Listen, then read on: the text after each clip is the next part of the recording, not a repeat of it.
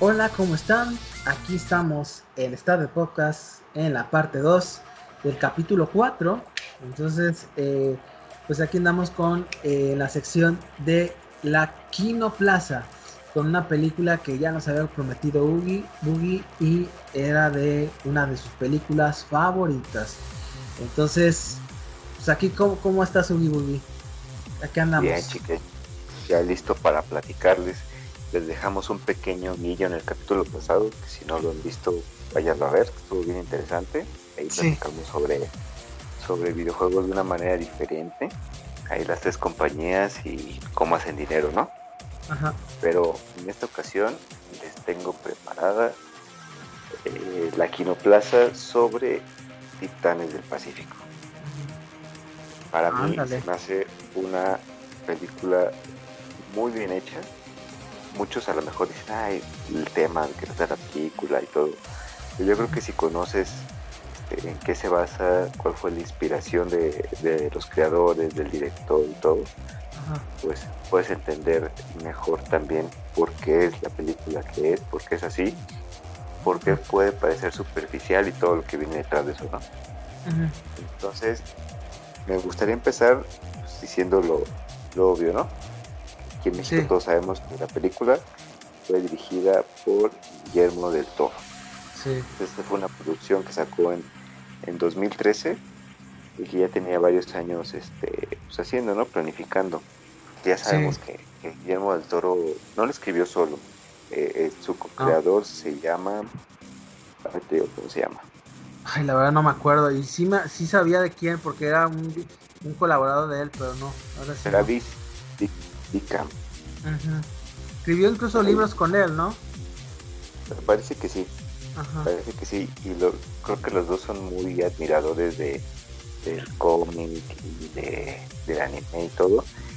Y precisamente fueron sus inspiraciones muy grandes. Tú lo mencionabas también en, la, en el capítulo pasado, cuando platicamos sobre la nueva serie que van a, que van a sacar basada en el universo de Titanes del Pacífico es que eh, él tomó inspiración de lo que de lo que veía en televisión cuando cuando era niño mientras crecía aquí en México que era que este veía más Z que era, fue muy popular aquí en los 70s en los 80s sí lo pasaban una de casi una década y media. Es, de, es de en Japón lo pasaban en blanco y negro. Y aquí llegó a color no a color, yo que sí, así, así, sí, ya muy, muy viejo, se ve muy, muy viejo Passenger Z. Eh, pero fue de los, del, primer eh, contenido que empezó en un, en un manga de, de Gonagai, el creador de, de, Birma, que también es buenísima. Esa, esa es una, serie con un, contenido filosófico bien, bien grande que contrasta mucho con lo que es este este Messenger Z que es este como muy superficial, ¿no? Y los, los, trazos todos tiesos, porque precisamente lo hizo porque estaba haciendo una serie como Devilman, que era cargada de, mucho pensamiento, introspección, y esta la hacía como para relajarse, ¿no? Para divertirse un ratito, para desestresarse. Y pues es mucho más, este, mucho más sencilla, la trama es más, más sencilla, y fue la primera que incluyó un, un robot tripulado, un robot gigante tripulado, que comenzó con el género de, del mecha. Es precisamente lo que abordó después en Pacific Rim y me parece que también eh, Guillermo del Toro era fan de los, de los Power Rangers que es otra vez temática de los robots gigantes peleando contra monstruos este, con un equipo de, héroes que van dentro del robot y que lo controlan entonces con esta premisa eh, él lo que hizo fue darle como que pasarlo al mundo real ¿no? como y también me faltó ahí una influencia que tuvo también evidentemente incluso en el diseño de, los robots fue Evangelion yo creo que tenemos que hablar de esa un día porque es buenísima pero es muy denso Evangelion sí. Ay, sí debemos de hablar después. Yo sí tengo ganas de hablar de Evangelion también. Sí sí sí es muy bueno. Bueno entonces todas esas influencias las trasladó como que al mundo real crearon un escenario este, en el que la humanidad es atacada por una fuerza fuera de este mundo que manda monstruos gigantes porque para ellos es lo, más este lo más eficiente para acabar con todos los humanos, ¿no? Que es fabricar este monstruos en, masa para, para, destruir el planeta, que supone que fueron los ahí es un es un lore muy muy muy muy bien pensado que se aborda más en, en los cómics, en la novela gráfica, que son los, los creadores de, de los dinosaurios que ahora como, como el mundo cambió desde que desde que lo como que lo formaron ahora lo quieren recuperar pues está lleno de humanos son como la plaga del mundo. Entonces ellos sueltan como otros dinosaurios que hicieron para destruir la humanidad. Incluso este, son muy difíciles de vencer. Hay muchos como modelos diferentes y su sangre es tóxica y conforme después ya la humanidad este buscando formas de detenerlos y las armas convencionales no pueden ser ni nada. Pues todas las ideas que están sobre, sobre el anillo, el cinturón de fuego del Pacífico, que es el, en, inglés ese es el Pacific Rim, este, que son este, todas la, las costas de, Japón, de China, de Australia, de Nueva Zelanda, Estados Unidos, México y América Latina, Centroamérica, Perú, Chile. Todos están siendo atacados por esos monstruos, entonces se deciden crear este armas. Ahí está un poquito, yo creo que es lo más flojo de, la trama, que sean robots tripulados para vencerlos, porque pueden pelear este pues, cuerpo a cuerpo con los monstruos. Entonces esa estrategia, esa, esa estrategia empieza a tener mucho éxito, empiezan a crear robots más fuertes y todo, el mundo empieza como a olvidarse un poco de, de que los kaijus son, peligrosos, como todo, ¿no? Pero esto que estamos viviendo algún día nos vamos a estar viendo, ¿no? Todavía no, no tanto, pero algún día pues va a ser algo lejano. Como pasar, pasar el tiempo la gente se empezó a acostumbrar de que, de que los robots que se llamaban Jaegers, que siempre los salvaban, este, y este como llegó un momento donde ya no pudieron vencer a los monstruos porque estos que estaban produciéndolos los empezaron a adaptar a, las armas que estaban construyendo los seres humanos entonces es, el, escenario básico es como muy real no ya después de eso ya este, empiezan a estudiar todos los robots. Y en cuanto al funcionamiento de los robots algo que Guillermo del Toro vi en una entrevista que, mencionó fue que el, el, diseño él lo pensó por ejemplo en Evangelio son robots biológicos, pero que, están conectados neurológicamente al piloto. El piloto siente todo lo que está sintiendo el, robot.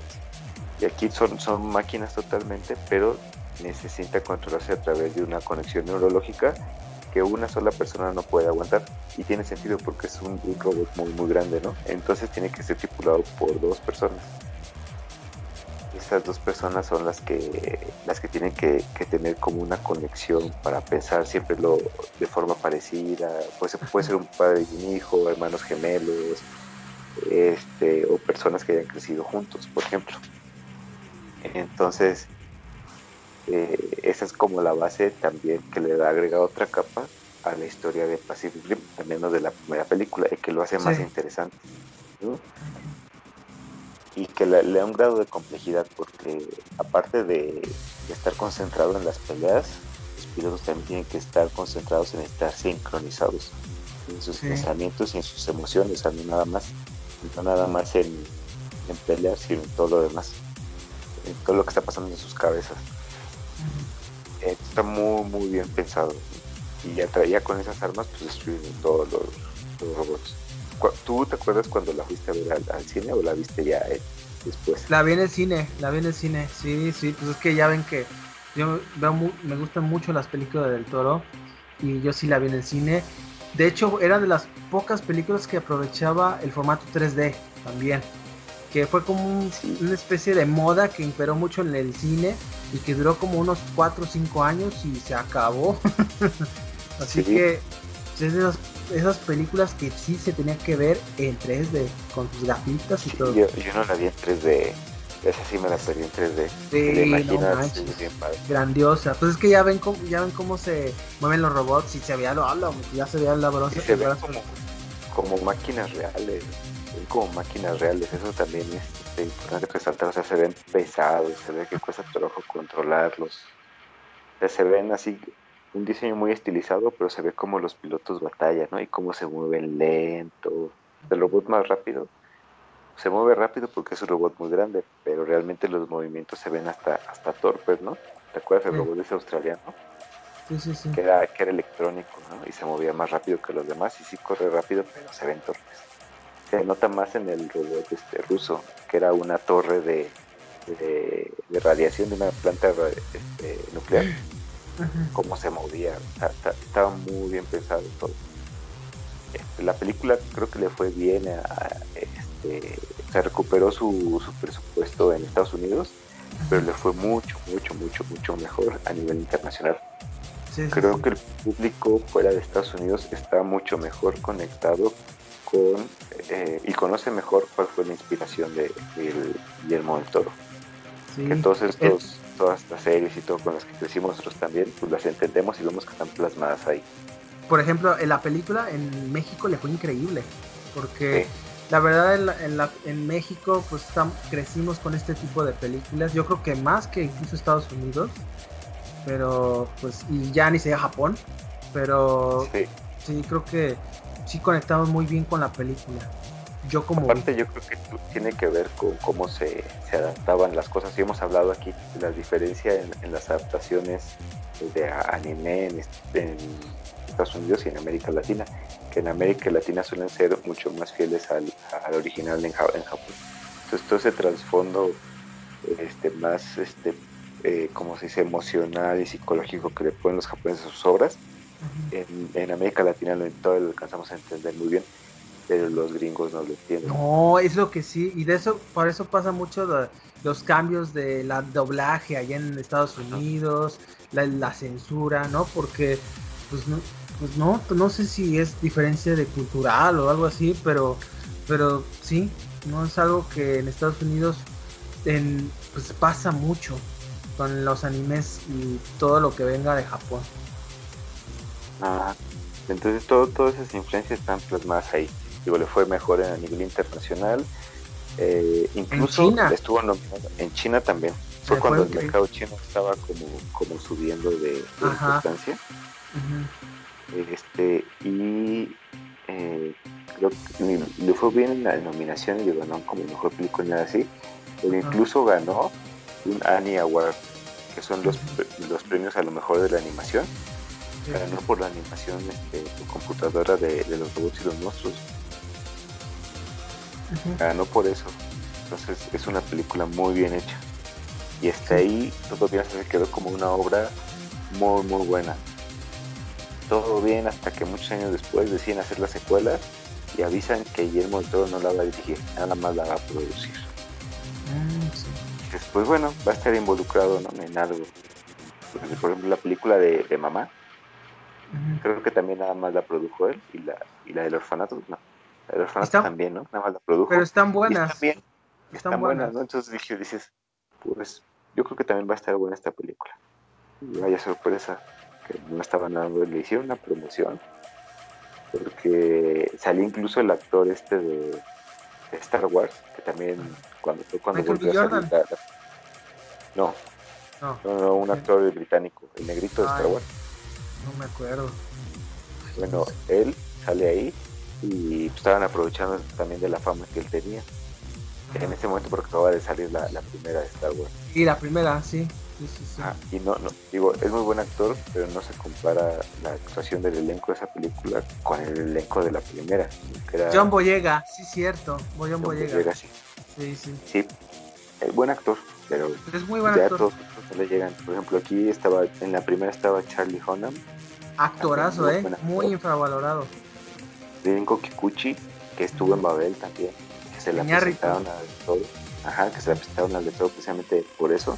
Sí, de hecho, eh, como son compas, ¿no? Este, mexicanos, eh, se, se, se, se, pasan mucho los, los consejos, ¿no? A recomendaciones, puntos de vista. Y de hecho, eh, sí, de Rinko, eh, Rinko eh, fue de Ñarrito, a del Toro. Sí, y muy buena actriz también. Idris Elba, la actuación de Idris Elba ahí. se volvió icónica. El discurso que... Yo creo que sí dio a conocer más en esta película.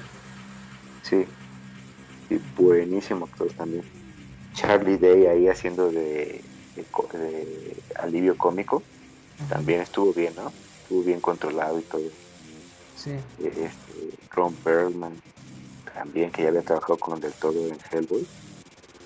Igual, muy, muy bien su actuación. Sí. ¿Quién más estuvo ahí? Yo creo que son los, los que más cabe resaltar. Digo, también los otros bien metidos en su papel, digo, los, los que sobrevivían y no mataban, luego, luego después de estos de conocer, eran también muy buenos actores, ¿no? Y te transmitía esa, esa energía que te transmiten las caricaturas, ¿no? De que es este, personajes con personalidades muy bien definidas eh, y que al final son, son héroes. son gente que se va superando y va superando obstáculos y todo eso te lo plantean muy bien en la duración de la película, que son como dos horas nada más, ¿no? Sí. 130, 130 minutos. está muy, muy bien planteada la película. La primera. Y la segunda ocurre todo lo. Todos los principios. No, no, la segunda, sí. De que los robots parecen que están en el mundo real, se mueven de determinada manera, están diseñados de determinada manera. El mundo se ve como un mundo real. ¿Qué es lo que pasa en un mundo real? Hasta se crearon religiones nuevas con los monstruos, con la gente de ahí de la tierra de, la película. Todo eso se abandonó en la segunda película. Y al, y o sea, todo eso lo tiraron a la basura, todo lo que creó del toro. Sí, sí, sí. Sí, o sea, ya no necesitaban estar dos pilotos en los. No me acuerdo si sí si, si, que estar dos pilotos en los en los Jaegers. ¿Tú te acuerdas? Este, no, ya no me acuerdo. No me acuerdo bien, la verdad. Este, me acuerdo que había uno chiquito, ¿no? Que ese nada más lo iba piloteando una niña es que, lo que me acuerdo que ya cambiaron la forma de manejar los robots. Ya no era como en la 1. Que según habían modernizado la, la tecnología, y no sé qué tanto. Ya ni siquiera me acuerdo porque estaban regresando los monstruos. Me acuerdo que el malo era el, el personaje de, de Charlie Don. ¿Cómo se llama? Charlie Day. Sí. en la primera se había unido a la mente de de los monstruos, que era como una mentalidad de colmena, entonces lo estaban usando para reinvadir la Tierra. Al estilo anime, este, literal. Sí, pero no le quitaron lo chistoso, entonces no te creías que fuera el malo. sabes que el malo, pero no, no, no aprovechado su talento. Pero pues, porque el guion era malo, la película era mala y le fue muy mal y gracias a eso no va a haber otra película de Pacific porque arruinaron el canon arruinaron el canon. Pues sí, tenemos ahí entonces una, una joyita, que es la primera película de, Pacific Rim, y que ojalá respeten lo que estableció para hacer la serie de Netflix, que se va a estrenar en marzo. ¿Por qué crees que haya tenido, haya tenido tanto ¿Por qué es tan recordada Pacific Rim? ¿Por qué crees que a la, a la banda le, le da tiene mucho cariño esta película? Pues en México de entrada porque la hizo del toro. Sí, así para empezar. sí, de entrada.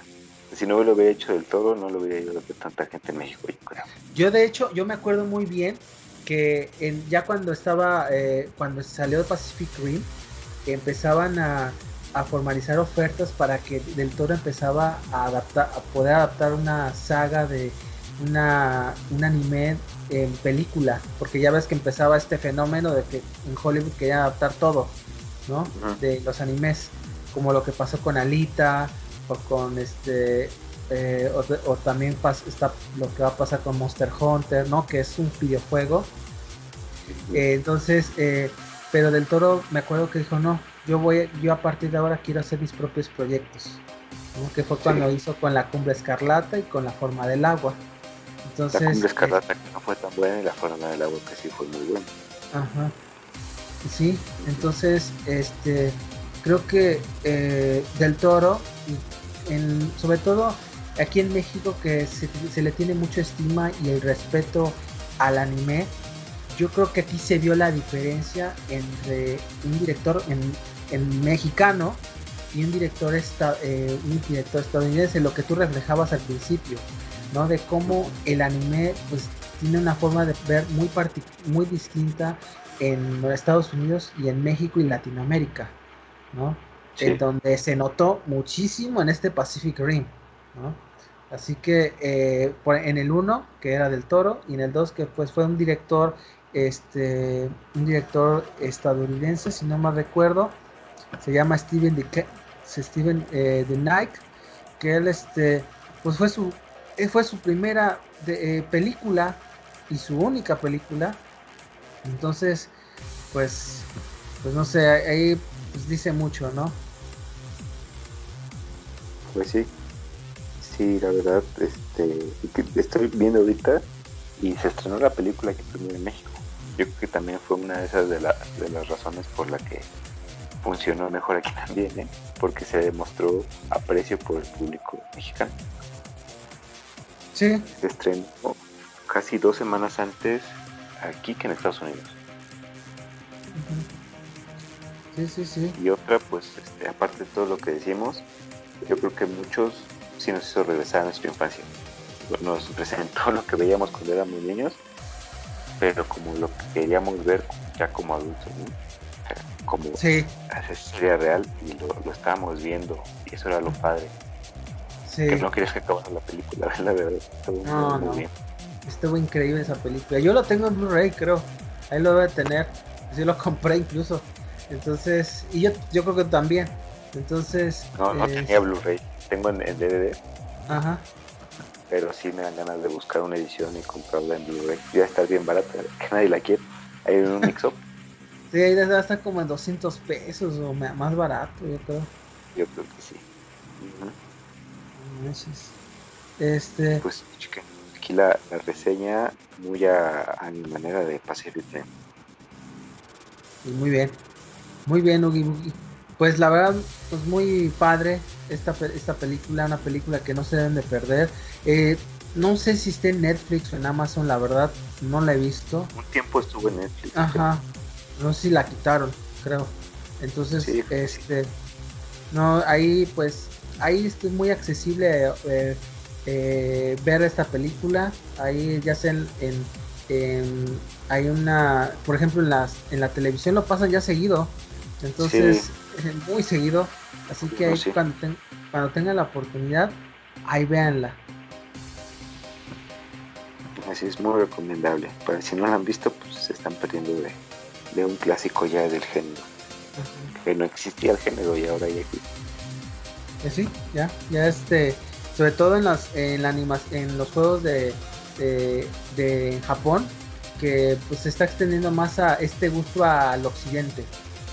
Que ya no es uno de nicho nada más que esté en Japón, sino ya está en Estados Unidos y en Europa. Y yo creo que eso ayudó mucho Pacífico, la 1.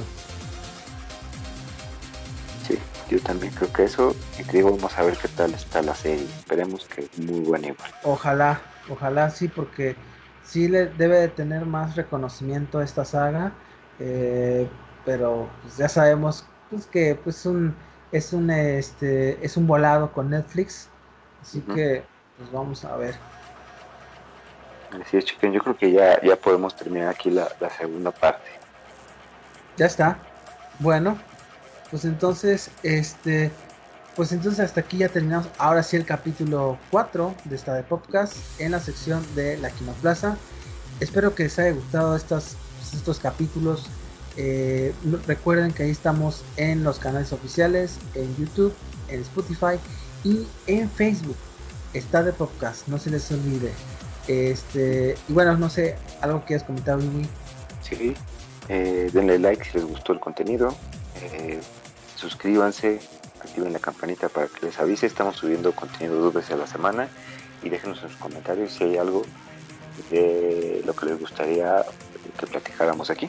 alguna obra que les guste, aquí la, la reseñamos. Ya está. Acá andamos. Uy, uy. Pues muchísimas gracias a todos.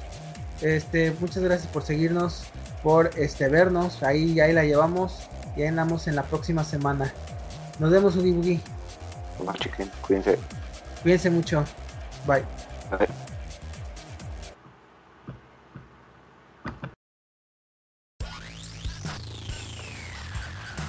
Esperamos que hayas disfrutado tu estancia en esta plaza. Esperamos la próxima vez con lo mejor de la cultura pop del ayer y hoy. No te pierdas nuestro próximo capítulo en tu podcast favorito. Esto es Está de Podcast. Hasta la próxima.